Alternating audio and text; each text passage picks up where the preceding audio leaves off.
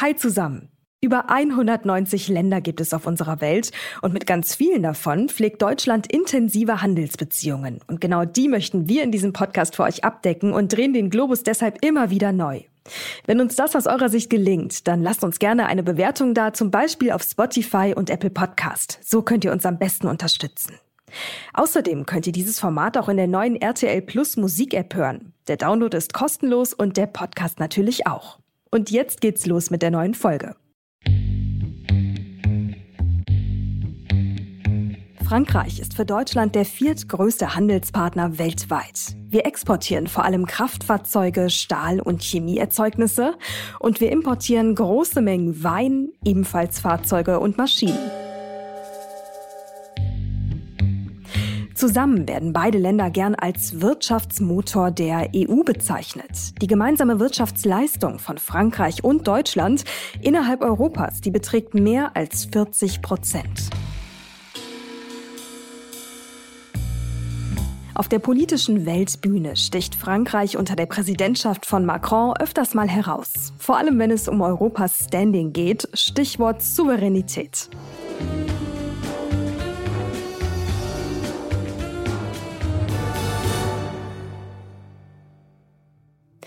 Was haben wir doch für eine lange Geschichte mit Frankreich hinter uns? Nachdem wir den Höhepunkt der Feindschaft beider Länder nach dem Zweiten Weltkrieg überwunden hatten, ging es nur noch bergauf. 1951 fanden sich beide in der sogenannten Gemeinschaft für Kohle und Stahl wieder. 1957 dann die Gründung einer europäischen Wirtschaftsgemeinschaft und einer gemeinsamen Atomgemeinschaft. 1963 dann der offizielle Freundschaftsvertrag zwischen Frankreich und Deutschland und 1992 schließlich die Gründung der EU, die mittlerweile 27 Mitgliedstaaten in sich vereint. Wir haben also gemeinsam mit Frankreich schon jede Menge auf die Beine gestellt und so einige Differenzen überwunden. Genau das ist auch Bruno Le Maire, dem französischen Wirtschafts- und Finanzminister, bewusst. Wir sind enge Freunde. Das wissen wir alle. Mais ça ne suffit pas. Il faut davantage. Wir müssten diese Freundschaft mit konkreten Entscheidungen nähren, erklärt er weiter. Und Freundschaft bedeutet, dass wir in der Lage sein müssten, Differenzen anzusprechen und zu lösen. Deutschland und Frankreich werden nicht müde, bei zahlreichen EU-Anliegen heftig zu diskutieren. Und es gibt so einiges, das noch einer Lösung bedarf. Verbrennungsmotor, Atomenergie, Gaspreisdeckel, das Thema Rüstungskooperation oder auch der Bereich kritische Infrastruktur. Aber auch geopolitisch gibt es einige unterschiedliche Ansichten zwischen Deutschland und Frankreich, insbesondere im Umgang mit China und den USA. Während Macron immer wieder eine stärkere Souveränität Europas einfordert, sagte Kanzler Scholz vor ein paar Wochen im EU-Parlament, Wer nostalgisch dem Traum europäischer Weltmacht nachhängt, Wer nationale Großmachtfantasien bedient, der steckt in der Vergangenheit. Und auch diejenigen, die permanent vor Europas Abstieg warnen, gewinnen nicht die Zukunft. Europa müsse sich der Welt zuwenden, sagt Scholz weiter. Einen Platz nicht über oder unter anderen Ländern und Regionen, sondern auf Augenhöhe mit anderen, an ihrer Seite. Ja, was denn nun? Europa als Supermacht neben China und den USA, wie Macrons vorschlägt? Oder doch ein paar Gänge zurück und mehr Bodenständigkeit walten lassen, wie Scholz es beschreibt. Unter anderem darüber möchten wir heute sprechen und das mit zwei Experten, die sich mit Frankreich ziemlich gut auskennen. Mit der Wirtschaftsexpertin Emmanuelle Biton-Glab und dem Politologen Jakob Ross. Emmanuelle Biton-Glab ist Deutsch-Französin und zählt zum Kreis der Außenhandelsräte Frankreichs, die die französische Regierung ehrenamtlich in grenzübergreifenden Wirtschaftsfragen beraten. Und Jakob Ross ist Research Fellow im Alfred von Oppenheim Zentrum für europäische Zukunftsfragen. Auch er hat sich ganz den deutsch-französischen Beziehungen verschrieben und ihn interessiert dabei ganz besonders die geopolitische und geoökonomische Perspektive. Im Anschluss blicken wir dann noch, wie Sie es von uns kennen, auf die Finanzwelt. Und dafür holen wir uns in dieser Folge den Finanz- und Frankreich-Experten Thomas Kehl von Finanzfluss in die Sendung. Und damit erstmal Hallo zusammen und Bonjour hier bei Wirtschaft, Welt und Weit. In diesem Podcast sprechen wir darüber, wie sich die Welt seit dem Ukraine-Krieg strategisch neu aufstellt. Welche wirtschaftlichen Bündnisse drohen endgültig zu zerbrechen? Wo entstehen vielleicht auch ganz neue Allianzen? Und was heißt all das für uns und unsere Wirtschaft hier in Deutschland? Dazu sprechen wir jede Woche Donnerstag mit Menschen, die sich auskennen. Ich bin Mary Abdelaziz Ditzo, Journalistin und Leiterin für den Bereich Wirtschaft und Innovation bei NTV. Heute ist Donnerstag, der 15. Juni und in dieser Folge blicken wir auf Frankreich.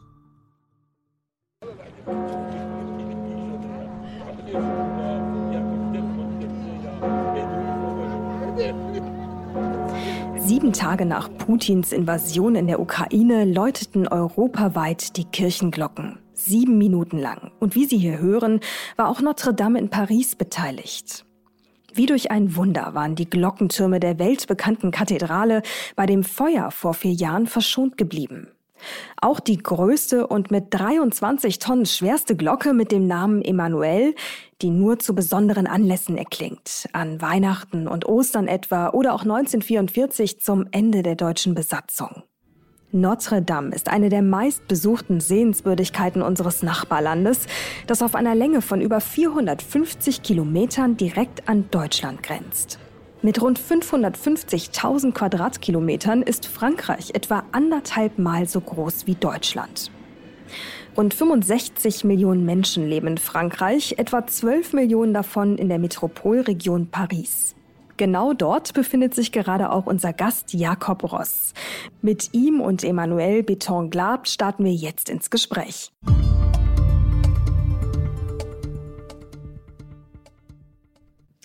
Frau Biton-Glab, Herr Ross, herzlich willkommen bei uns im Podcast. Schön, dass Sie beide da sind. Danke für die Einladung. Guten Morgen. Guten Tag, hallo. Hallo. Ja, ich würde sagen, wir starten mal mit einer ja relativ spontanen Frage. Ich würde gerne von Ihnen wissen, wie würden Sie das deutsch-französische Verhältnis mit einem einzigen Wort beschreiben? Was kommt Ihnen da als erstes in den Sinn? Frau Biton-Glab.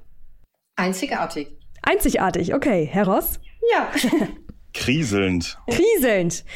Herrje, okay, einzigartig und kriselnd. Lässt sich eigentlich auch gut verbinden. Ähm, lassen Sie uns doch direkt mal einsteigen. Der Élysée-Vertrag vor 60 Jahren, der wird ja gerne als Meilenstein für die deutsch-französische Freundschaft bezeichnet. Ähm, letztes Jahr, da hat es in den deutsch-französischen Beziehungen aber ganz schön geknirscht. Das passt dann zu Ihrer Beschreibung, Herr Ross, ähm, im Sinne von gekriselt. Was würden Sie denn sagen, wo liegt eigentlich das größte Konfliktpotenzial? Ich meine, es musste ja letztes Jahr, wenn ich mich recht entsinne, sogar eine Kabinettssitzung Sitzungen ähm, verschoben werden, weil es eben so große Differenzen gibt. Wo sind die größten Konfliktpotenziale, Herr Ross?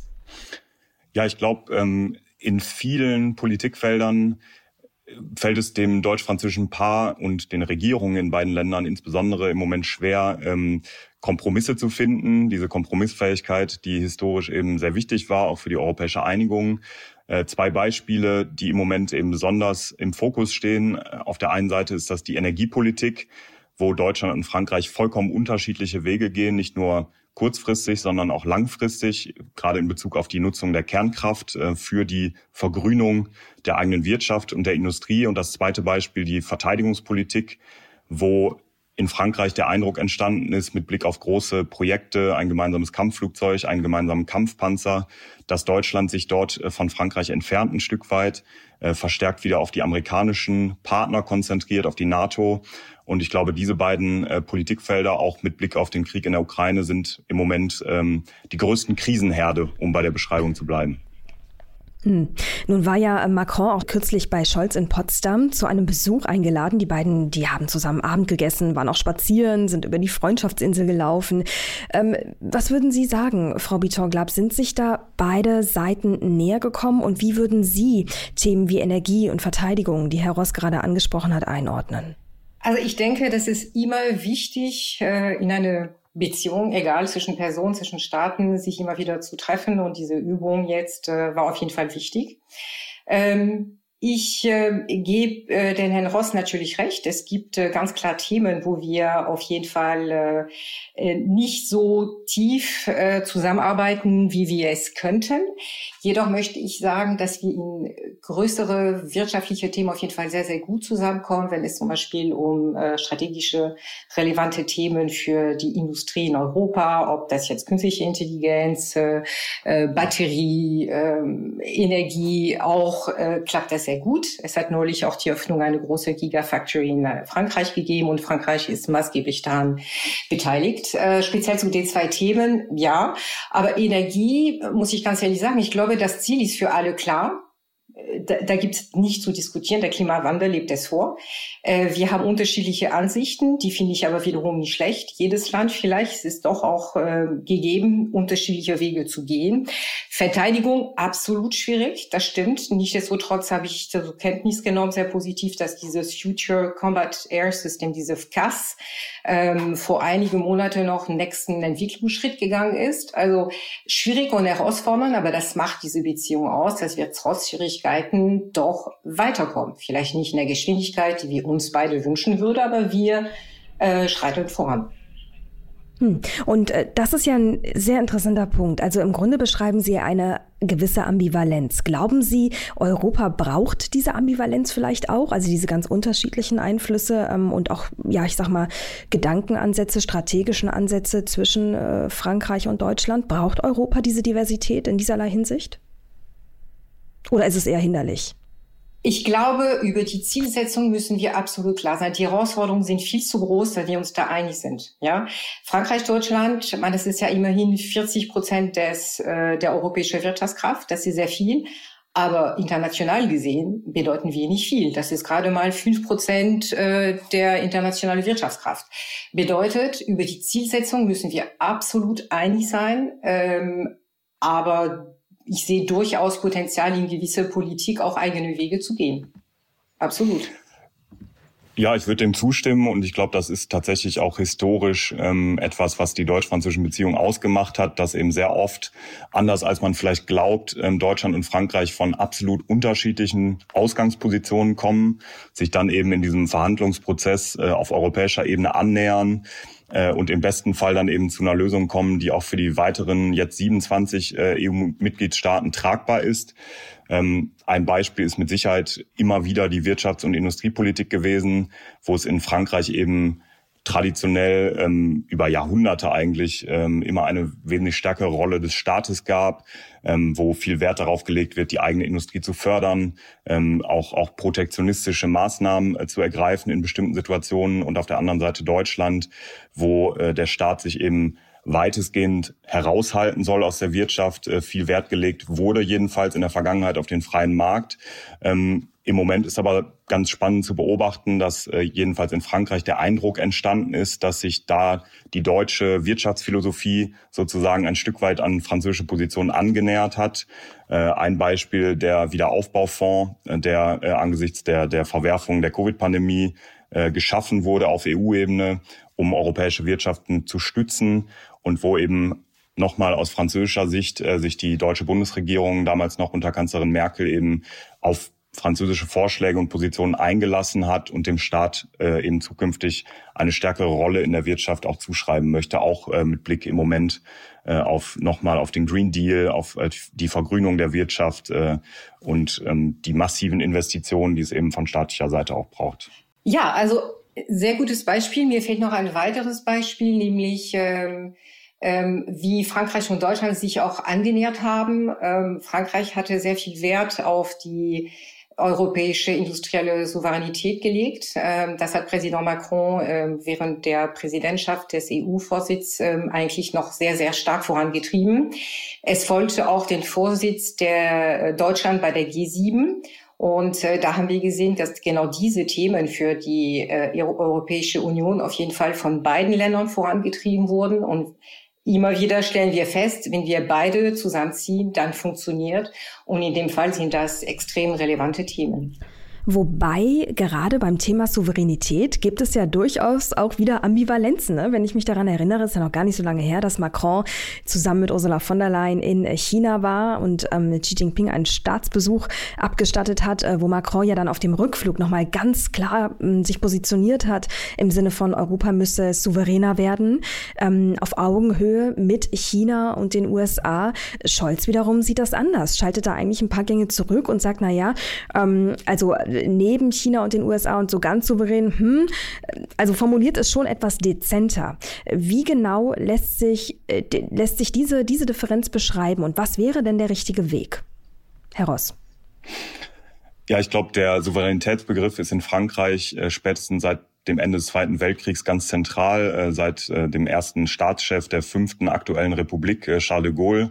Ähm, es ist französischen Regierungen anders als der deutschen Bundesregierung eben sehr wichtig, eigenständige Positionen äh, zu, zu haben, auch in anderen Regionen der Welt, beispielsweise im Indo-Pazifik, wo Frankreich, das muss man vielleicht dazu sagen, anders als Deutschland äh, riesige Staatsgebiete auch hat, eigene Staatsbürger, also eine andere Interessenslage als die äh, Deutschlands. Und auf diese Souveränität hat Macron gepocht auf diesem Rückflug. Man kann ihm vorwerfen, glaube ich, dass der Zeitpunkt sehr schlecht gewählt war, weil er eben äh, von dem Staatsbesuch mit äh, Xi Jinping äh, zurückkam, gleichzeitig China umfangreiche Militärmanöver um Taiwan gestartet hatte.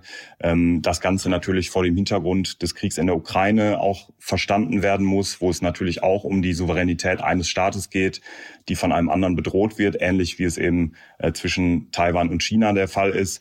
Ähm, und die, die deutsche, ich glaube, die deutsche Position und die äh, Position des deutschen Bundeskanzlers ist am Ende gar nicht so weit entfernt von der französischen. Auch äh, Olaf Scholz hat in der Vergangenheit äh, betont, dass eine multipolare Welt äh, ein starkes Europa brauchen kann, dass man vermeiden muss, dass wir in den kommenden Jahren, vielleicht Jahrzehnten in einen neuen Systemkonflikt hereinrutschen zwischen den Vereinigten Staaten und China. Eine bipolare Welt, in der Europa und seine Mitgliedstaaten ähm, sich eben an einem der Pole orientieren müssen, sich für einen der Pole auch entscheiden müssen äh, und dass Frankreich eben anbietet aus dieser Tradition äh, der Souveränität heraus ähm, ein Angebot an die europäischen Mitgliedstaaten macht, dass man eben einen eigenen Pol schafft, dass man die Europäische Union unabhängiger und souveräner macht äh, in ganz vielen verschiedenen Bereichen. Ähm, der Unterschied am Ende zwischen Macron und Scholz ist, glaube ich, dass Herr Macron diese Ideen sehr offen äußert äh, und auch sehr kontrovers äußert, während äh, der Bundeskanzler, glaube ich, wesentlich mehr Wert darauf legt, die Partner nicht vor den Kopf zu stoßen. Ähm, wir haben das an einigen anderen Stellen schon erlebt ähm, mit den Äußerungen zur NATO von äh, Präsident Macron 2019, als er sagte, das Bündnis sei hirntot. Das haben damals auch viele geglaubt und gedacht, glaube ich, aber niemand hat das offen ausgesprochen. Ähm, das ist dann tatsächlich auch äh, der Unterschied im Stil. Ähm, und gerade deswegen. Aber das, das, das bedeutet aber, Sie würden sagen, es ist einzig und allein eine, ein Unterschied im Stil, in der Art der Kommunikation, in der Schärfe vielleicht der Wortwahl, aber in der Sache sind sich beide einig. Also beide wollen ein souveränes Europa? Beide wollen definitiv ein souveränes Europa, ja. Ähm, wir können dann über die die äh, Ausbuchstabierung diskutieren. Also Frankreich und Herr Macron wollen sicher ein äh, souveräneres Europa, auch ähm, unter Ausschluss der Vereinigten Staaten an einigen Stellen. Das wird in Deutschland anders gesehen, auch da traditionell anders gesehen. Aber im Kern, und das zeigen sowohl die Rede äh, Präsident Macrons an der Sorbonne-Universität von 2017 als auch die Antwortrede sozusagen des Bundeskanzlers an der Karls-Universität in, in Prag äh, aus dem vergangenen Jahr. Im Kern sind sich beide Staats- und Regierungschefs einig, dass Europa souveräner werden muss, dass Europa eigenständig handeln muss in Zukunft. Okay. Ähm, Frau Biton-Glab, vielleicht auch nochmal von Ihnen die, die Einschätzung, weil das, ich meine, dieses ganze, dieser ganze, dieses ganze Interview hat ja wirklich enorme Wellen geschlagen. Äh, ich würde von Ihnen gerne noch mal wissen wollen, was glauben Sie denn, warum? Im Grunde genommen, was Macron da gesagt hat, war ja nun etwas, was gar nichts Neues war. Er hat es ja in, auf diversen Foren auch schon öfters mal in leicht abgewandelter Form geäußert. Warum hat das solche Wellen geschlagen? War es wirklich nur der Zeitpunkt oder was steckt dahinter? Wie schlug das bei Ihnen auf? Also ich glaube, der Herr Ross hat das äh, in der Tat schon sehr gut aufgegriffen. Es geht darum letztendlich, dass Präsident Macron dazu neigt, die Sachen offen zu sagen, äh, worüber viele eigentlich äh, schon eh gedacht haben. Ähm, wir müssen natürlich immer äh, uns daran erinnern, das haben Sie auch zum Teil angesprochen, Herr Ross, dass äh, unsere Länder grundunterschiedlich sind. Letztendlich schauen wir nicht nur ähm, dogmatisch, sondern wirtschaftlich auch ganz anders auf diese zwei Blöcke, China und Amerika. Einmal äh, China, ganz klar für Deutschland ganz wichtige äh, Partner, für Frankreich weniger relevant. Ja, deswegen diese Diskussion der Decoupling zu China, was die Amerikaner aufgegriffen haben, ist, wenn man das so sieht, äh, in dem Ausmaß nicht möglich. Äh, momentan entwickelt sich eher der Begriff des De-Risking bezüglich äh, China und das ist eher was in Frankreich einzahlt. Ähm, bezogen auf Amerika, Sie haben das Thema der Sorbonne-Rede angesprochen. Wir fühlten uns damals von den Deutschen, muss ich ganz ehrlich sagen, ziemlich im Stich gelassen, weil für uns Franzosen hat die EU den absolute prioritären Platz in unsere geopolitische, geowirtschaftlichen Matrix. Deutschland neigt dazu, und das ist historisch bedingt, ja, ist auch okay natürlich, eher eine transatlantische Beziehung zu Amerika zu pflegen. Und diese Diskrepanz hat es immer gegeben, gibt es noch. Wobei ich gebe den Herrn Ross recht. Wir haben gesehen, dass unsere Länder, besonders in diese sehr, sehr schwierige, herausfordernde Kontext, sich angenähert haben. Und äh, ein einer also Zahlen, die immer sehr, sehr viel doch äh, wieder äh, ganz klar stellen. Wenn wir uns wirtschaftlich anschauen, wo die ganze internationale Investitionen gehen. 50 Prozent gehen nach Asien, 30 Prozent gehen nach Amerika und 13 Prozent gehen nur in die Europäische Union. Das sind Zahlen, die uns immer wieder daran erinnern, dass wir absolut daran Interesse haben sollten, und das machen wir auch, gemeinsam stark aufzutreten und diese Impuls äh, in die EU immer einzubringen. Und wie kann genau das denn nun gelingen? Weil, wie Sie ja jetzt schon beide richtig beschrieben haben, es gibt ja in gewisser Form Zielkonflikte. Einerseits äh, sind beide Länder Teil der Europäischen Union und bilden den Wirtschaftsmotor ähm, innerhalb der EU. Und andererseits sind die Verbundenheiten und vielleicht auch das ähm, Selbstbewusstsein in der Welt. Ich meine, das frankophone Afrika, darüber haben wir noch gar nicht gesprochen. Ne? Also es gibt ja wirklich von französischer Seite aus ein, ähm, ja, eine, eine breite Aufstellung in der Welt in vielen Teilen. Im Gegenteil Gegensatz zu Deutschland, das, wie Sie, äh, Frau Beton-Glab, auch schon beschrieben haben, sich doch eher auf China ähm, ein bisschen fokussiert hat in den letzten Jahren. Wie lässt sich denn dieser Zielkonflikt regeln innerhalb der EU? Wie lässt sich da eine gemeinsame Linie finden? Herr Ross. Ja, ich glaube, also um, um vielleicht bei dem Beispiel äh, China und, und der Region zu bleiben ähm, und um nochmal zurückzukommen auf diese Kommentare Macrons, dass man eine Äquidistanz, also das wurde ihm unterstellt, zwischen äh, China und den USA herstellen soll, also eine gleichwertige Position Europas zwischen diesen beiden Großmächten. Ähm, daraufhin gab es sehr empörte Reaktionen in Berlin, natürlich auch in den Vereinigten Staaten, die aber am Ende, wenn man sich dann die, die, die wirtschaftlichen und politischen Realitäten anguckt, eigentlich nicht so sehr berechtigt sind, also gerade aus Berlin, weil wie Frau äh, Biton-Glab gerade richtig sagte, die deutsche Wirtschaft wesentlich abhängiger und exponierter ist, äh, was den chinesischen Markt angeht. Ähm, wenn es zu einem Konflikt mit Taiwan um Taiwan kommen würde in Zukunft, was wir nicht hoffen, wäre die deutsche Wirtschaft, wie gesagt, wesentlich exponierter, wäre Deutschland das große Problem in Europa. Auch Frankreich hätte natürlich Probleme. Auch französische Unternehmen verkaufen viele Waren nach China, aber eben wesentlich weniger äh, relativ gesehen als Deutschland.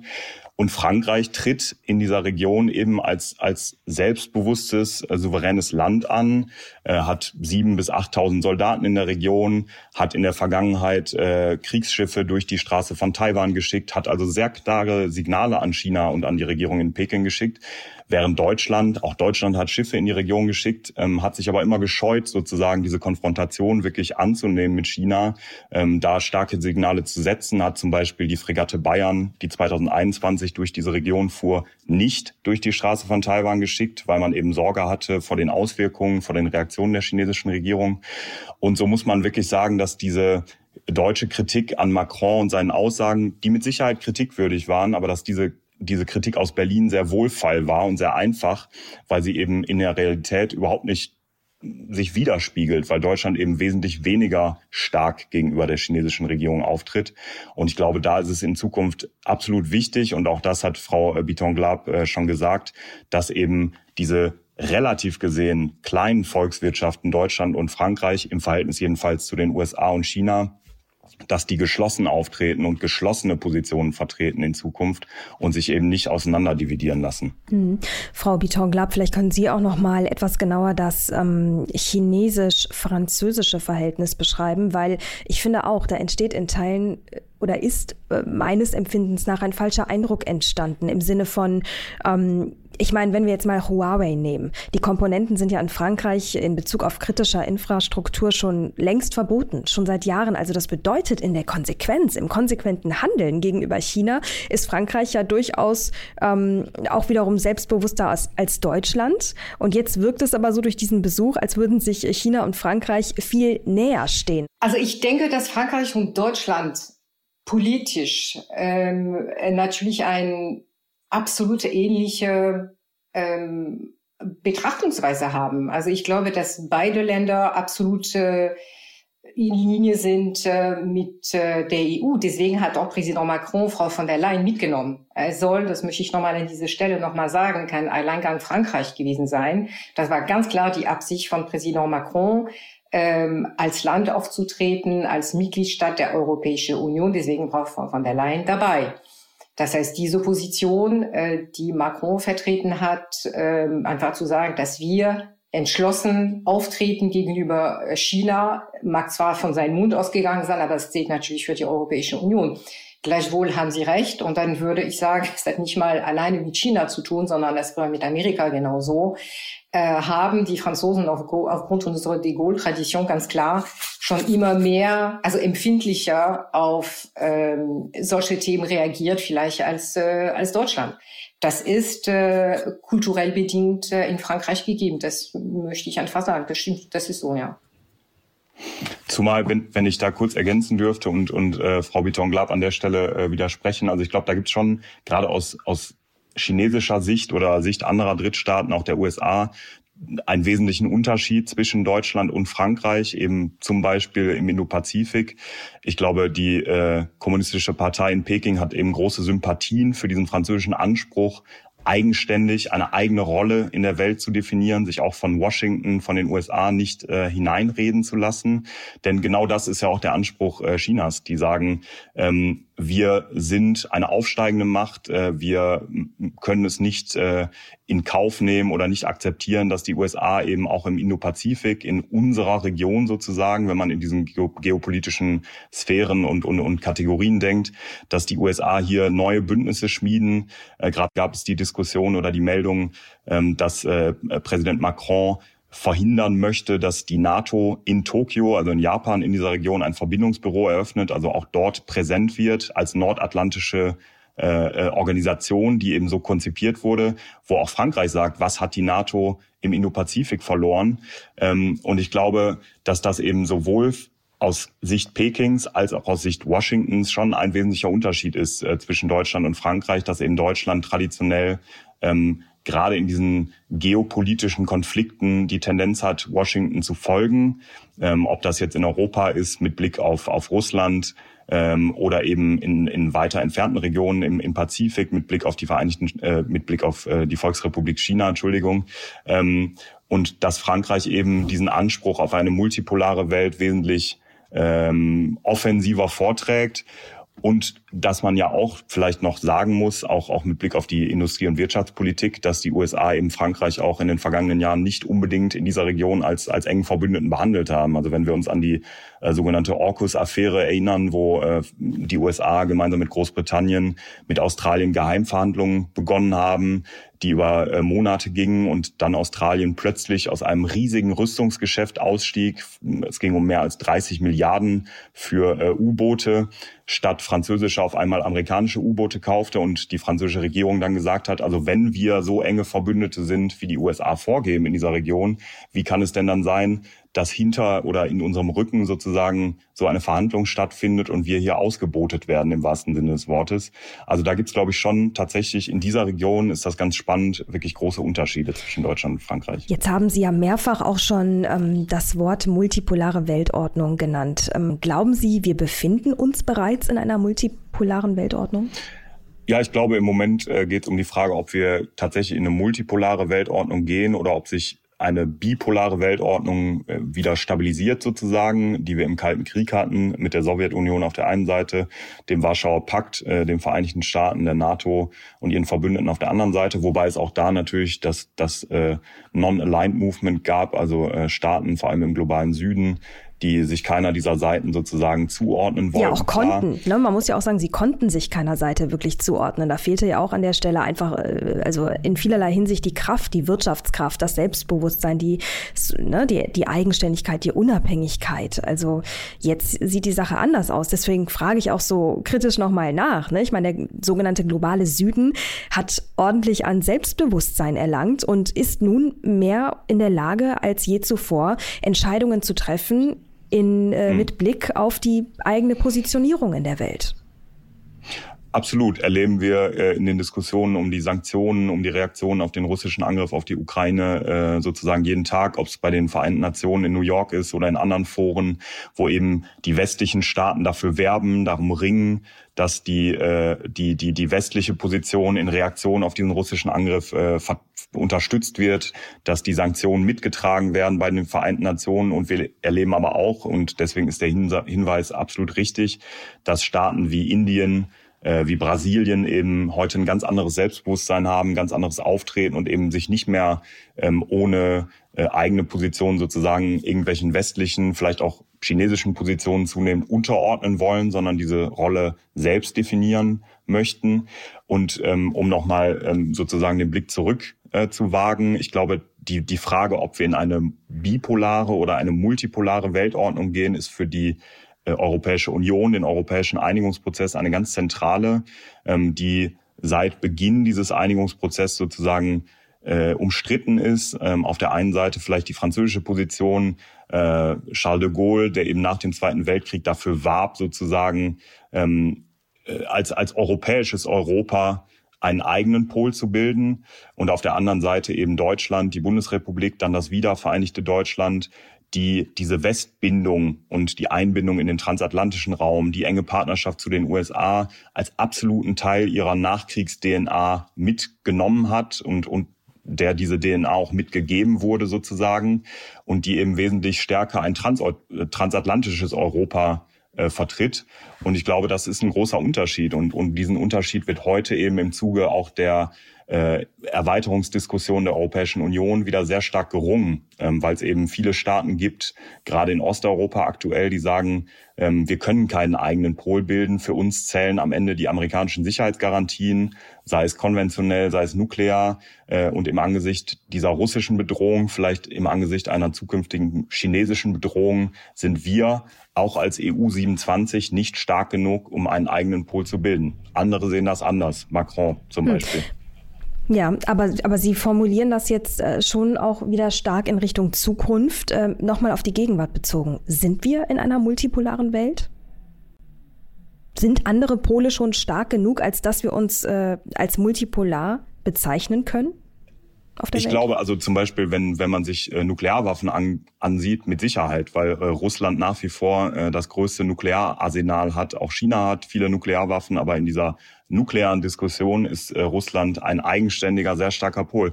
Wenn wir uns dann die Wirtschaftskraft ansehen, zum Beispiel, ist es ganz anders. Ist Russland, ähm, glaube ich, beim Bruttoinlandsprodukt, äh, korrigieren Sie mich, Frau Beton-Glab, aber was mit dem Spanischen vergleichbar ist, also hat nichts mit dem zu tun. Das heißt, je nachdem, wie man die Frage stellt, äh, wird, glaube ich, die Antwort anders ausfallen. Aber ich glaube, äh, im Moment, ja, kann man schon sagen, dass wir in einer multipolaren Welt leben, denn auch äh, Indien ist keinem dieser beiden Pole, China, USA, bisher klar zuzuordnen. Und die EU Afrika, der afrikanische Kontinent ähm, und eben auch die Europäische Union. Und das spiegelt sich wieder in dieser Position, dass man eben China als Partner, äh, Rivale und systemischer Gegner in diesem Dreiklang definiert, je nachdem, um welche Fragen es geht.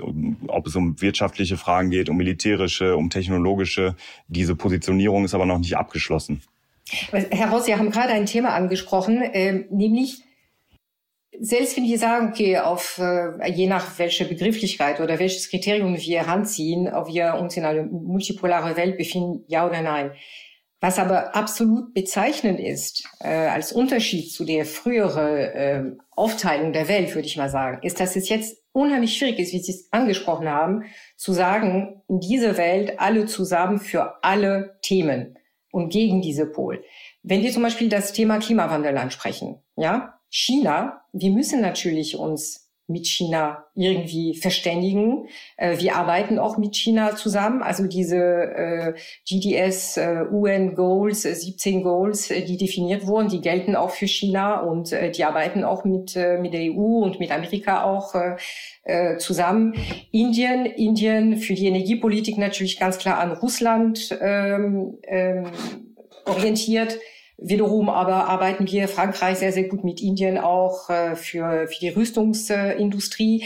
Das heißt, es ist nicht nur eine Unterschiede, äh, eine vertikale Unterschied, äh, horizontale Unterschied, sondern vertikal auch in der Thematik, ja, dass sich das nicht mehr so einfach eins zu eins zuordnen lässt. Hm. Oh, warum ich da übrigens so drauf rumpoche, ist, weil ich finde, ähm, das Thema oder die Definition einer multipolaren Welt ist ja im Grunde die Basis das, ähm, die Basis auch für Europa ne, in Richtung Souveränität. Und über all dem, davon bin ich fest überzeugt, steht im Grunde etwas, was es früher in der bipolaren Welt, im Ost-West, klassischen Ost-West-Konflikt nicht gab, nämlich internationale Wirtschaftsbeziehungen. Sie haben es ja beide jetzt mit äh, unzähligen Beispielen auch nochmal beschrieben. Also es gibt unzählige Beziehungen auf wirtschaftlicher Basis, auch zwischen Systemrivalen in der Welt. Und da ist die Frage, wie können wir, um da auch nochmal zurückzukommen, Europa als Wirtschaftskraft in der Welt und damit als ähm, multipolaren, als einer der multipolaren Pole in der Zukunft stärken. Wo sind die Gemeinsamkeiten? Wo sind die Potenziale? Insbesondere, äh, wenn wir auf den Wirtschaftsmotor Deutschland, Frankreich innerhalb der EU blicken. Frau Betonglab. Also wir müssen natürlich immer ganz klar zwei große Blockthemen, äh, Themenblöcke ansprechen. Ähm, zum einen geht es natürlich, welche Herausforderungen äh, haben wir zu meistern? Und äh, es geht zum einen um die Transformation der Gesellschaft, ja, und äh, in vielen anderen Bereichen, wirtschaftlich natürlich auch.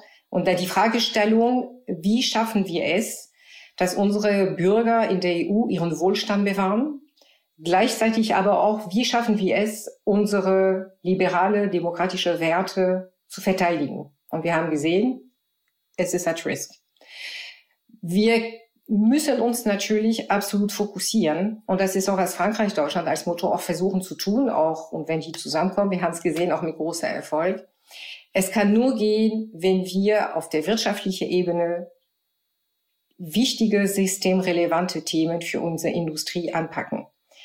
Es, und welche sind das? Es wird sich an die Fähigkeit der EU, künstliche Intelligenz voran zu sein. Das sind wir momentan nicht. Im Bereich Cybersecurity auch. Sie können sich auch äh, große Cybersecurity-Indizien der Welt anschauen. Sie entdecken kein europäisches Unternehmen drin. Das andere Thema auch äh, ist äh, Thema der Verteidigung. Ja, es ist nicht wirtschaftlich, aber es kommt doch natürlich dazu. Es ist eine große Industrie auch da auch größere Integration notwendig. Und das müssen wir meistern wiederum, das ist das andere, der andere Block, ja, demokratische, demografische Wandel. Großes Problem. Momentan der Rezession auch. Und geopolitisch noch dazu jetzt äh, mit dem Ukraine-Krieg. Wir können das meistern. Wir müssen uns absolut fokussieren. Ich sage jetzt nochmal, Deutschland, Frankreich zusammen sind stark, aber äh, EU insgesamt weltweit, wir ziehen viel zu wenige Investitionen auf uns zu, nur 13 Prozent. Das heißt, wir müssen fokussiert arbeiten, wir müssen gewisse äh, Diskrepanz, also Diskrepanz, Differenzen auch überwinden. Und das Wie kann das gelingen? Also wie kann das gelingen? Weil ich meine, allein die Rivalität in gewisser Form zwischen Deutschland und Frankreich verhindert ja ähm, ein innovativeres Europa. Es macht uns langsamer. Mm, nein, das sehe ich nicht so. Das sehe ich nicht so. Ich glaube einfach nur, dass, ähm, und es ist legitim, dass wir unterschiedliche Ansichten haben. Aber nochmal, es gibt so viele tolle Initiativen, wo wir als Frankreich, Deutschland die EU voranbringen. Von daher sehe ich das nicht so. Ich glaube einfach nur, es ist ein psychologische, psychologisches Thema aus meiner Sicht. Wir müssen ganz klar erkennen, welche Verantwortung wir tragen als Frankreich, Deutschland. Und es wird nicht anders gehen, als uns auf die Grundthemen zu einigen, weil nochmal, die Gefahr und die Herausforderung sind viel größer, dass wir es nicht schaffen. Und dann bleibt die Frage bei 27 Mitgliedstaaten, ähm, wie kann es uns gelingen, schneller zu werden in der EU? Herr Ross. Ja, da sitzen äh, im Moment viele Menschen an dieser Frage und zerbrechen sich den Kopf. Äh, die, die Reform der europäischen Institutionen ist, äh, steht ganz oben auf der Agenda, äh, stand bei dem Besuch zwischen äh, Macron und Scholz in Potsdam oben auf der Agenda, wird während des Staatsbesuches im Juli mit Sicherheit besprochen werden. Ähm, es stehen viele weitere, auch EU-Gipfel an. Ähm, und auch das ist eben eine ganz alte Frage, in der Deutschland und Frankreich auch traditionell unterschiedliche Positionen haben. Auf der einen Seite Deutschland, das gesagt hat, wir müssen äh, die EU so schnell wie möglich oder die Europäische äh, Wirtschaftsgemeinschaft zunächst so schnell wie möglich erweitern, müssen eben dafür sorgen, dass der ganze europäische Kontinent Teil dieses Projekts wird. Und auf der anderen Seite die französische Position, die traditionell eher gesagt hat, wir müssen bevor wir erweitern, diese Union erstmal handlungsfähig halten und müssen dafür sorgen, dass diese Staatengemeinschaft immer noch entscheidungsfähig ist, äh, bevor sie weiter wächst. Und heute stellt sich diese Frage eben, wie vor den Osterweiterungen 2004, wie auch vor anderen Erweiterungsrunden der Europäischen Union erneut, mit Blick auf eine zukünftige EU-Mitgliedschaft, beispielsweise der Ukraine, äh, der Republik Moldau, ähm, auch der Westbalkanstaaten, vielleicht sogar der Türkei, die ja immer noch äh, ein Beitrittsverfahren sozusagen äh, hat. Ähm, und ich glaube, die, die, die Frage, ob man zukünftig mit vielleicht 35, 36 Mitgliedstaaten diese Entscheidungsfähigkeit erhalten kann, würde ich mit Blick auf die aktuelle Funktionsweise verneinen. Äh, auch heute schon sieht man, dass ähm, durch äh, zum Beispiel Staaten wie äh, Polen im Moment mit der aktuellen Regierung, wie Ungarn eben ein Staat ausreicht, um diese Verhandlungsprozesse zum Erlahmen oder sogar zum Erliegen zu bringen. Ähm, und dass dieses Risiko natürlich wächst, wenn die EU äh, zukünftig mehr als 30 Mitgliedstaaten hat. Das heißt, es ist dringend Zeit im Moment, ähm, diese, diese Handlungsfähigkeit zu verstärken, von dem Einstimmigkeitsprinzip bei wichtigen außenpolitischen Entscheidungen zum Beispiel wegzukommen ähm, und um diese Reformen voranzutreiben, kommt eben dem deutsch-französischen Paar wie in den vergangenen Jahrzehnten, wie in den vergangenen 60 Jahren seit der Unterzeichnung des Élysée-Vertrags diese zentrale Rolle zu, mit einem Vorschlag auf die anderen 25 EU-Mitgliedstaaten zuzugehen und zu sagen, das ist unser Kompromiss als Deutschland und Frankreich, wie gehen wir jetzt damit um? Gut, also das bedeutet, wir müssen nach innen hin schneller werden. Ähm, wir müssen vielleicht in den Strukturen in gewisser Form auch schlanker werden, uns schneller einig werden anhand von neuen Abstimmungsprozessen, äh, insbesondere wenn wir wachsen. Ähm, lassen Sie uns nochmal, Sie haben es ja gerade auch nochmal gesagt, gesagt, äh, gerade Deutschland und Frankreich mit der besonderen Bedeutung. Frau Biton-Glab, welche Positivbeispiele gibt es bereits äh, im Bereich Wirtschaft, Deutschland und Frankreich? Also was für beide Länder natürlich spricht, ist der rege Austausch. Ja, wir haben ähm, zum einen, es hat mit den Menschen zu tun. Also es sind, wenn man bedenkt, 150.000 Franzosen, die in Deutschland leben und 100.000 Deutsche in Frankreich. Also das ist schon mal ein Wort. Ähm, in der Kooperation haben wir ähm, sehr, sehr viele nochmal zu den wichtigen Themen. Wir haben zum Beispiel auf Unternehmensebene große Konzerne wie Stellantis. Das ist nicht nur Deutschland, Frankreich natürlich, aber das ist ein erfolgreicher Konzern. Es geht äh, sehr viel auch äh, Kooperation in Themen wie äh, Wasserstoff. Zum Beispiel in Hessen, wo ich bin, gibt es da auch Kooperation mit Alstom für Züge hier in, der, in der Region. Es gibt ähm, auch ähm, zum Beispiel äh, in der Energiewende auch äh, ein deutsch-französisches äh, Büro auf, wo es darum geht, sich nicht nur zu informieren, auch sich auszutauschen, auch für Unternehmen, aber auch auf kleinere Ebene. Ich finde zum Beispiel ganz tolle Initiative für Handwerke. Es gibt zwischen Frankreich, also in Frankreich und Deutschland insgesamt über 2,8 Millionen Handwerker und äh, da gibt es auch äh, Lehrlingaustausch. Ja, das ist auch eine ganz tolle Initiative. In der Forschung gibt es auch äh, in Gesundheits, äh, Gesundheitsebene auch äh, zwischen große Konzerne. Und wie gesagt, alles, was geht zwischen Unternehmen, ist das eine. Aber top-down ganz, ganz wichtig, dass beide Länder auch gewisse Rahmenverträge, Kooperationsverträge festlegen und äh, die leben wirklich sehr, sehr gut. Ähm, ich sehe hier aus Hessen, Hessen ist äh, das Bundesland Nummer eins äh, als Partner für, für Frankreich. Und äh, wir sehen wirklich äh, sehr viele Unternehmen, wie zum Beispiel Sanofi, die auch äh, sehr, sehr viel mit deutschen Partnern arbeiten.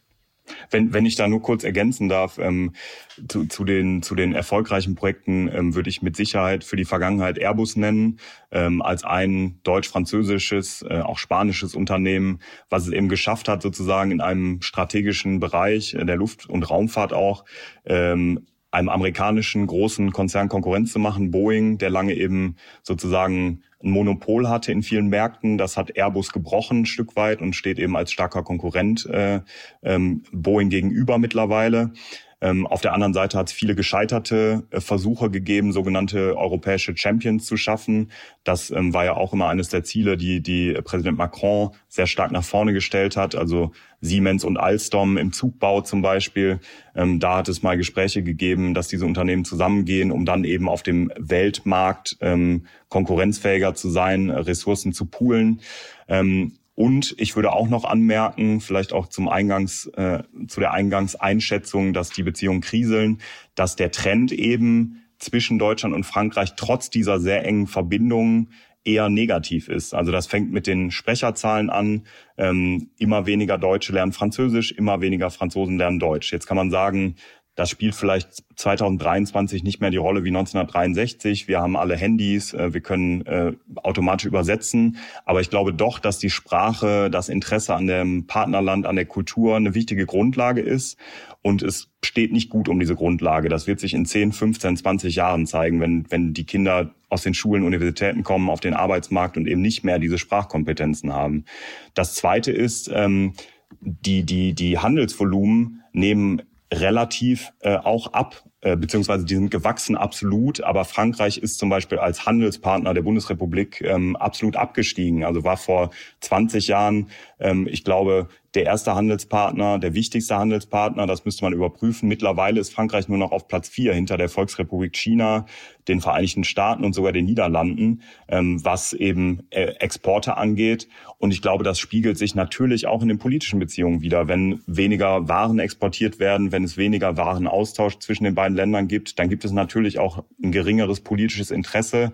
Und ich glaube, das ist auch eine Erklärung, äh, für diesen Eindruck, der in den vergangenen Monaten, vielleicht Jahren entstanden ist, dass es eben ein bisschen kriselt zwischen den beiden Staaten. Hm. Dann ist die Frage, wie müssten wir da oder lässt sich da überhaupt gegensteuern oder ist dieser, verfestigt sich dieser Trend, Frau Bitonglab? Also das mit der Sprache, vielen Dank heraus, dass Sie es angesprochen haben, weil das ist wirklich die Basis für den Austausch zwischen zwei Ländern. Ähm, wenn man bedenkt, ähm, Élysée-Vertrag, also vor 60 Jahren ist diese deutsch-französisches Jugendwerk äh, aufgebaut worden. Nur ein Beispiel. Wenn man bedenkt, seit dieser Zeit sind über neun Millionen Jugendliche in beiden Ländern gewesen, also Austausch zwischen den Ländern. Das ist ja immens. Und ich glaube auch, und Sie haben vollkommen recht mit der Sprache, dass das leider nachlässt. Ähm, trotzdem noch ein Punkt über die bilaterale Handelsbeziehung. Ähm, absolut gesehen, ja, das stimmt. Trotzdem möchte ich noch eine Rekordzahl nennen. Äh, wir haben letztes Jahr 2022 ein absolut Rekordhöhe bilaterale Handelsvolumen von über 160 Milliarden und das ist noch äh, knapp 13, 14 Prozent mehr als das Jahr davor. Okay, Corona, aber trotzdem auf 2019. Das heißt, ähm, es ja, das stimmt, also bezogen auf Deutschland als äh, Partner, ja, aber trotzdem äh, sehen wir eine große Dynamik in sehr vielen Bereichen und als Handelsvolumen bilateral auf jeden Fall steigend. Und es muss eben, äh, vielleicht nur, um, um da kurz noch drauf einzugehen, es muss eben in den kommenden Jahren gelingen, auch das kam ja kurz zur Sprache, eben in, in Schlüsselindustrien und mit Blick auf Schlüsseltechnologien auch eben Produkte zu schaffen, europäische Unternehmen äh, hier anzusiedeln, weil, das wurde ja schon gesagt, eben in vielen Bereichen der Eindruck entstanden ist, dass Deutschland, Frankreich, die Europäische Union sehr gut darin sind, zu regulieren, Gesetze zu schaffen, um zum Beispiel äh, die Social-Media-Plattformen oder die großen Digitalunternehmen aus den Vereinigten Staaten zu regulieren, auch zu besteuern. Und das ist natürlich alles wichtig und, und richtig. Aber es wäre natürlich auch schön, wenn man auf der anderen Seite eben auch europäische Unternehmen hätte, die eigene Produkte anbieten können in Schlüsseltechnologien, wenn es äh, europäische Schlüsseltechnologien, damit meinen Sie äh, Batteriezellen, Halbleiter? Genau, die Chip-Produktion, ähm, die künstliche Intelligenz, von der äh, gerade im Moment äh, mit Blick auf ChatGPT und andere Programme überall die Rede ist. Ähm, also Anwendungen, ähm, die in allen Bereichen in Zukunft mit Sicherheit eine wichtige Rolle spielen werden und wo so ein bisschen der Eindruck entsteht, leider muss man sagen, und das betrifft eben Deutschland genauso wie Frankreich, dass Europa da abgehängt wird. Nicht nur von den USA, sondern auch von, von äh, asiatischen äh, Volkswirtschaften und Unternehmen, dass eben die Euro europäische Wirtschaft es offensichtlich in vielen Bereichen nicht mehr schafft, äh, genug Innovationen, genug Patente hervorzubringen, die konkurrenzfähig sind auf dem Weltmarkt. Also ich glaube, das ist äh, schon erkannt gewesen. Ähm, das ist leider noch nicht, ich meine, es braucht Zeit. Äh, wir hatten das Thema in der Tat äh, Zellen angesprochen, Batterie, sowohl in Deutschland als jetzt in Frankreich. Also in Nordfrankreich entsteht ein großes Ökosystem basierend auf deutsch-französische Freundschaft, ähm, auf deutsch-französische Kooperation und, ähm, und dann ist auch der Wunsch, Sie hatten Airbus angesprochen, der Airbus der Batterie in der EU auch neu entstehen zu lassen. Aber es braucht Zeit. Ähm, wir haben diese Rahmenprogramm auf europäische, äh, europäische Ebene, aber Thema ganz klar äh, Regulierung, Thema Komplexität äh, in der Administration und so weiter. Wir müssen schneller handeln. Also das Ziel ist klar, das Bewusstsein über die die Themen, die wir angehen müssen, sind auch gesetzt. Aber äh, es ist ganz äh, klar festzustellen, dass äh, Amerika und äh, China auch diese Zukunftsthemen auch schon sehr sehr gut besetzen. Sie haben es gerade auch schon formuliert, das Ziel, das ist klar, ähm, neben vielen Herausforderungen, die es zu meistern gilt, gemeinsam. Das ist der Fokus, den äh, sicherlich ähm, beide Länder ähm, ja hegen und äh, verfolgen möchten. Wir werden das von medialer Seite natürlich auch tun. Und an dieser Stelle möchte ich Ihnen beiden erstmal ganz herzlich für das Gespräch danken. Das waren ganz viele spannende Informationen. Danke auch für den kleinen Exkurs zum Thema multipolare Weltordnung. Fand ich total relevant, weil einfach viel, dieses Wort wird viel verwendet und ich glaube, ganz oft ist uns gar nicht bewusst, ähm, Sie haben es richtig beschrieben, Herr Ross, ähm, was genau sind denn die Komponenten, die dann wirklich für eine multipolare Weltordnung sorgen. Auch das behalten wir im Blick. Dankeschön Ihnen beiden für die vielen Infos und bis bald. Dankeschön. A bientôt. Vielen Dank für das Gespräch. Tschüss. Und vom wirtschaftlichen und geopolitischen Blick schauen wir jetzt noch wie gewohnt auf die Finanzwelt. Und dazu haben wir heute, anders als sonst, auch einen externen Gast, den Frankreich-Experten Thomas Kehl vom Podcast Finanzfluss. Thomas, schön, dass du heute bei uns im Podcast bist. Wir sind ja Branchenkollegen, kennen uns also auch schon etwas länger. Das einmal zur Erklärung, warum wir uns duzen. Heute würde ich gerne mit dir hier bei uns im Podcast über Frankreich und die Finanzwelt sprechen. Erstmal herzlich willkommen. Hi Mary, freut mich, dass ich hier sein darf. Gerne. Lass uns direkt reinstarten. Warum sollten aus deiner Sicht Anleger ja sich überhaupt interessieren für den französischen Aktienmarkt? Ja, also vielleicht als kleiner äh, Disclaimer oder Ergänzung, ich bin ja Deutsch-Franzose, also an der Grenze im Saarland groß geworden zwischen Deutschland und Frankreich. Meine Mutter ist Französin, mein Vater Deutscher. Und ich habe immer so ein bisschen zwischen den Kulturen sozusagen gelebt. Und äh, ich habe äh, zu Studienzeiten ähm, mal so eine, so eine Business-Studie mitbekommen, wo, ähm, wo gezeigt wurde, dass deutsche Geschäftsleute sich tatsächlich sogar besser mit Chinesen klarkommen oder mit chinesischen Geschäftsleuten als mit französischen. Also obwohl wir Nachbarn sind, äh, gibt es da doch äh, ziemliche kulturelle Unterschiede. Nichtsdestotrotz lohnt sich der Blick nach Frankreich natürlich, zumal Frankreich ja auch, ähm, was die reine Börsen, also Kapitalisierung angeht, also Marktkapitalisierung, deutlich, also nicht deutlich, aber größer ist als Deutschland. Das liegt natürlich daran, dass wir in Deutschland diesen ähm, bekannten Mittelstand haben. Das sind, äh, da denken wir immer so an kleine Unternehmen, so kleine mittelständische Unternehmen, aber man darf auch nicht vergessen, solche Giganten wie zum Beispiel Bosch oder Aldi sind ja nicht an der Börse gelistet. Das heißt, die zählen in Deutschland nicht in die Börsen- oder Marktkapitalisierung mit rein. In Frankreich ist das ein bisschen anders. Da ist die Wirtschaftsstruktur ähm, konzernlastiger, würde ich jetzt mal sagen. Und dementsprechend ähm, gibt es auch mehr gigantische Konzerne, die an der Börse gelistet sind. Also allen voran äh, Total oder das, die Firma, die momentan auch immer viel im Gespräch war, LVMH, der Luxuskonzern. Hm, interessant. Und ähm, was würdest du sagen, ist denn dann der größte Unterschied zwischen dem deutschen und dem französischen Aktienmarkt? Ja, also der Vorteil von Kapitalmärkten ist ja eigentlich, dass sie international sind. Ne? Ich glaube, so mhm. die Herangehensweise ähm, von Investoren ist dann noch ein bisschen anders, also so wie ich das zumindest empfinde. In Deutschland habe ich so das Gefühl, dass das Thema Do-it-yourself mehr verbreitet ist noch als in Frankreich. Das mh, hm, kann man sich aus verschiedenen Dingen erklären. Also ich, kann mir, ich erkläre mir das zum Beispiel so, dass wir in Deutschland ein kleines bisschen beratungsmüder geworden sind. Also ich meine, das sieht man ja auch bei, bei uns auf Finanzus, dass mehr und mehr Menschen sich mit dem Thema selbst auseinandersetzen wollen wollen. In Frankreich sehe ich da immer noch einen sehr starken Bezug äh, zu äh, Beratern und äh, ja vor allem Bankberatern. Das Filialnetz ist auch deutlich enger. Ähm, also das ist schon mal so der Unterschied in der Herangehensweise an das Thema. So empfinde ich das zumindest, ja. Verstehe. Ähm, was würdest du denn sagen, könnten vielleicht deutsche Anleger von französischen Anlegern lernen? Puh, schwierig. Ich glaube, jeder hatte so seine eigene Kultur. Es gibt auch unterschiedliche Finanzprodukte. Also was wir zum Beispiel in Deutschland lernen könnten, wir hatten ja auch mal ein Video zum Thema produziert, wie investiert, also als das Thema Aktienrente aufgekommen ist äh, zu den letzten Wahlen. Wir haben ein Video produziert, wie wird in anderen Ländern in Aktien investiert zur Rente. Und die Franzosen, also wir zitieren ja häufig hier die Amerikaner mit ihrem 401k und dass das ja so ein tolles Konzept ist, aber die Franzosen haben das äh, größtenteils sogar schon, also in diese Richtung zumindest.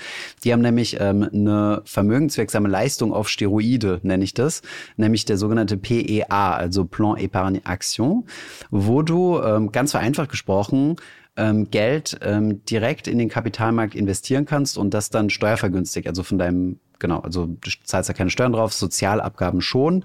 Und das geht sogar bis zu einer Summe, nicht wie bei uns in Deutschland von rund 500 Euro im Jahr, sondern sogar bis zu 150.000 Euro. Also du kannst da richtig, richtig Geld auf die Seite schaffen und ähm, das steuerbegünstigt. Ähm, das ist eigentlich so ein Konzept, das ähm, meines Erachtens in Deutschland nicht genug zitiert wird. Also wir zitieren ja häufig so, wie das in den skandinavischen Ländern läuft, beispielsweise in Schweden. Aber ähm, das französische Konzept finde ich ehrlich gesagt auch nicht so schlecht. Wie können wir uns das genau vorstellen? Ist das so eine Art französischer Sparplan für mhm. Aktien oder? Also Sparplan leider nicht. Also mhm. in Deutschland sind wir sehr, sehr stark, was Sparpläne angeht, auf ETFs und Aktien. Unsere deutschsprachigen Nachbarn Österreich und die Schweiz beneiden uns da sehr. Ähm, in Frankreich gibt es das aber auch nicht. Also es ist einfach nur ein ganz spezielles Depot und äh, dort kannst du dann dein Geld hinüberweisen und ähm, genau, dort sparst du dir dann sozusagen äh, eine Kapitalertragssteuer. Voraussetzung ist dafür, also ursprünglich war es so gewesen, dass du nur in französische Unternehmen investieren durftest. Das ist natürlich nicht EU-rechtskonform. Dementsprechend kannst du dort nur in Fonds oder ETFs äh, investieren, die in europäische Aktien investieren. Da gibt es also eine kleine Hintertür, die auch viel genutzt wird. Das sind nämlich Swap-basierte ETFs. Äh, wenn du dich für die entscheidest, kannst du auch in den MSCI World investieren oder in andere Indizes, solange das Trägerportfolio ähm, französische oder europäische Aktien enthält. Das so als kleiner, kleiner Trick. Interessant. Also da können wir uns tatsächlich noch was abschauen. Ähm, wenn wir jetzt mal den Spieß umdrehen mhm. und auch mal weg vom Aktienmarkt gehen, ähm, wie sieht es aus mit dem Thema Renten? Ich meine, die mhm. letzten Monate haben wir sehr extrem mitbekommen, mhm. Proteste auf den Straßen, das Rentenalter soll angehoben werden. Also bedeutet eigentlich übersetzt, dass sich da Frankreich eher an Deutschland orientiert. Äh, warum und warum ist der Unmut darüber so groß? Das ist ja aus deutscher Sicht mhm. gar nicht so leicht nachzuvollziehen. Das stimmt schon. Ähm, man, man, man schaut da gerne so ein bisschen schmunzelnd rüber und denkt, oh, wir gehen mit 67 in Rente. Die mhm. Franzosen mhm. sollen wir jetzt nicht so äh, machen, wenn sie mit 64 in Rente gehen sollen. Ähm, aber schlussendlich die Motivation für diese Rentenanhebung. Also es gibt eigentlich zwei Faktoren, die da, die da ein bisschen für Ärger gesorgt haben in Frankreich. Das erste ist, wie gesagt, die Anhebung des Rentenalters. Das passiert natürlich aus der Motivation heraus, weswegen auch bei uns über das Thema Rente immer wieder gesprochen wird, nämlich demografischer Wandel. Das war in Frankreich jetzt weniger intensiv als in Deutschland, weil wir eine höhere äh, Geburtenrate pro Frau in Frankreich hatten, eine lange Zeit. Das, die ist auch immer noch über Deutschland, aber fällt jetzt, glaube ich, mittlerweile unter zwei. Müsste ich nochmal verifizieren. Und ähm, das heißt, genau, demografischer Wandel, Menschen werden älter ähm, und dementsprechend muss auch das äh, Renteneintrittsalter angehoben werden. Das ist so der erste Faktor. Ähm, das hat Macron damals auch schon in seiner ersten Amtszeit angehen wollen. Dann ist ihm Corona dazwischen gekommen und deswegen hat er das jetzt ein bisschen brutal, in Anführungszeichen, durchgedrückt. Er hat nämlich so als Präsident so ein Recht, so ein Vetorecht, dass er so quasi ein Gesetz am Parlament vorbeidrücken darf. Und das, dieses Veto hat er quasi benutzt und das hat halt so für viel Furore gesorgt. Das Zweite, was er angleichen wollte, sind, es gibt sehr, sehr viele Sonderregelungen für verschiedene Gruppen in Frankreich, beispielsweise für Anwälte, aber auch zum Beispiel für Angestellte der französischen Bahn oder der Pariser Metro oder auch teilweise so ganz kleine, kleine Gruppen wie zum Beispiel Angestellte der Pariser Oper ähm, die verschiedene Sonderkonditionen haben, also die früher in Rente gehen dürfen, beispielsweise, oder die halt einfach vom normalen, ähm, von den normalen Regeln abweichen. Ähm, für ähm, Beamte geht übrigens genau dasselbe. Und diese Privilegien wollte, äh, äh, sollen auch gekippt werden und in das normale System überführt werden. Das ist so das zweite Element, was ein bisschen für Furore gesorgt hat. Ähm, interessanterweise, wenn man sich jetzt mal ein bisschen die Zahlen anschaut, wie lange die Franzosen arbeiten, also bis zur Rente, im Vergleich zu den Deutschen, ist das gar nicht, äh, ist das gar nicht zwangsläufig weniger oder, oder deutlich weniger. Von daher, ähm, man muss ja auch immer die, es reicht ja nicht nur, sich das das Alte anzuschauen, wann man in Rente geht, sondern auch, wie lange man vorher gearbeitet hat. Das musst du nochmal genauer erklären. Das ist ja das eigentliche. Naja, also wie, ich weiß jetzt nicht ähm, in, in Deutschland, mit wie vielen Berufsjahren du ähm, den vollen Rentenanspruch hast. Wenn ich mich, sind es 45? Weiß gar nicht mehr auswendig. Ähm, aber die wenigsten Leute arbeiten ja wirklich durch bis 67, sondern gehen in der Regel ein bisschen früher in Rente und nehmen dann Abschläge in Kauf. Und das, dasselbe ist halt in, in Frankreich auch der Fall. Ähm, nur, dass die Berufsjahre, die gearbeitet werden, eigentlich relativ gleich auf sind ähm, von den Franzosen und den Deutschen. Verstehe. Und wo genau steht Frankreich da jetzt? Also wie, wie schaut es aus mit den Protesten? Wie hat es sich entwickelt? Ähm, da, also die, die Gesetze sind, glaube ich, soweit durch und es wird jetzt umgesetzt, so dass bis zum Jahr 2030 ähm, das Renteneintrittsalter, also beziehungsweise die Renten, die Jahre, die du arbeiten musst, um den vollen Rentenanspruch zu haben, ähm, von 41 auf äh, 43 Jahre angehoben wird und dementsprechend auch das, ähm, das Renteneintrittsalter von 62 auf 64. Also soweit ich das verfolge, ist das durch. Und die Franzosen haben sich beruhigt? Habe ich so ein bisschen das Gefühl. Mhm. Also was ich persönlich, und das ist jetzt eine eigene Meinung, ja, aber was, was ich finde, was man hätte machen können in Frankreich, ist, dass es ziemlich brutal umgesetzt wurde für alle Jahrgänge sozusagen. In Deutschland haben wir das erlebt, als das Rentenalter angehoben wurde, gab es so einen Cut-off-Jahrgang, wo gesagt wurde, ähm, alle, die vor Jahr XY geboren sind, äh, für die gilt noch das alte Renteneintrittsalter und dann wird es sukzessive angehoben für die jüngeren Generationen. Ähm, meine Schwiegermutter zum Beispiel, die hat jetzt noch fünf Jahre bis zur Rente und jetzt kommen nochmal zwei Jahre obendrauf. Also aus fünf Jahren werden sieben Jahre. Das ist natürlich ziemlich brutal. Das stimmt. Wenn du allerdings jüngeren Menschen, ähm, die sowieso noch 30 Jahre vor sich haben, in Aussicht stellst, dass sie 32 arbeiten sollen, ist das natürlich viel weniger schockierend. Also das ist jetzt mal so mein Punkt, wo ich ein bisschen nachvollziehen kann, warum, warum da auf die Barrikaden gegangen wird.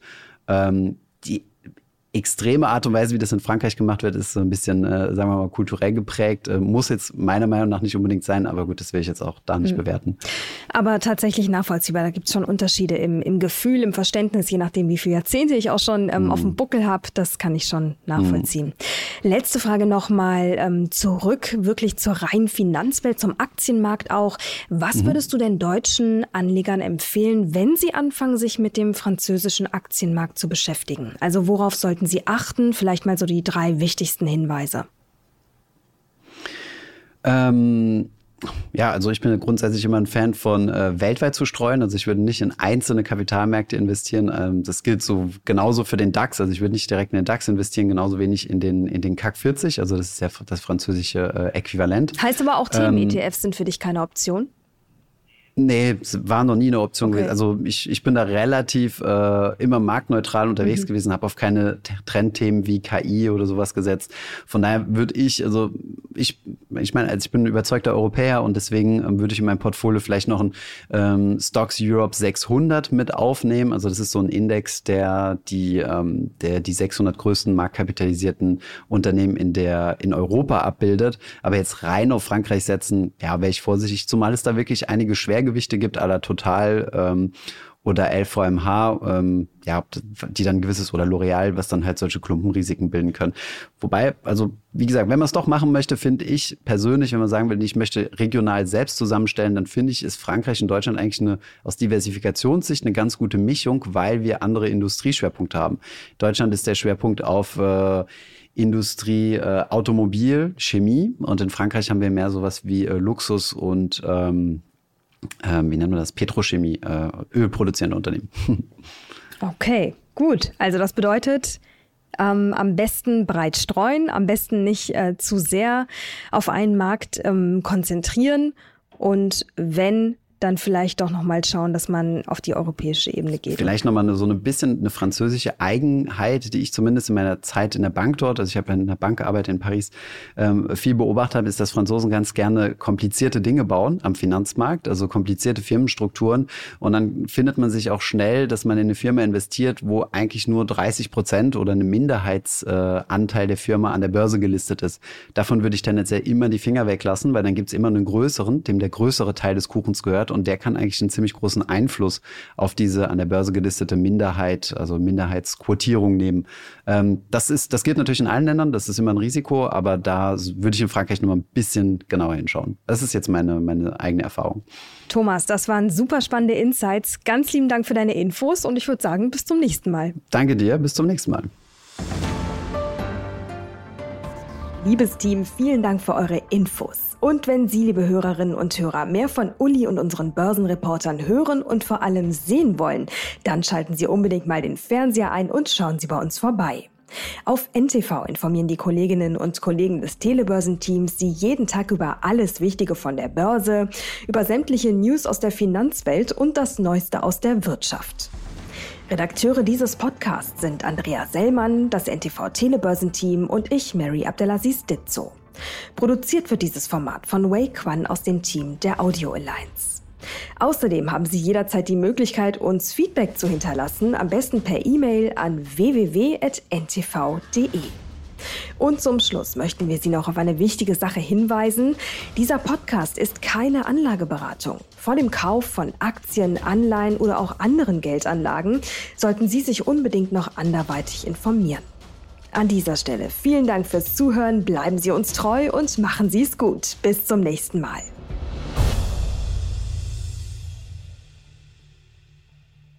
Dieser Podcast ist eine Produktion der Audio Alliance.